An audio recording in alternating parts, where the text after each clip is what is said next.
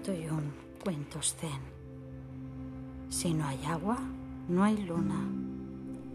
Cuando la monja Chiyono estudiaba Zen con Buko de Engaku, era incapaz de retener durante largo tiempo los frutos de la meditación. Por fin, una noche iluminada por la luna, acarreaba agua en un viejo cubo reforzado con una tira de bambú. El bambú se rompió, el fondo del cubo se desprendió y en aquel momento Chillono quedó liberada.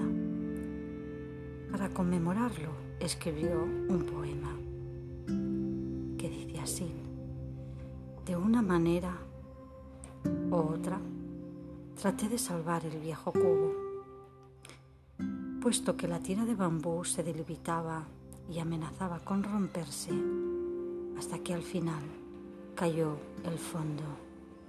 No hay más agua en el cubo, no hay más luna en el agua.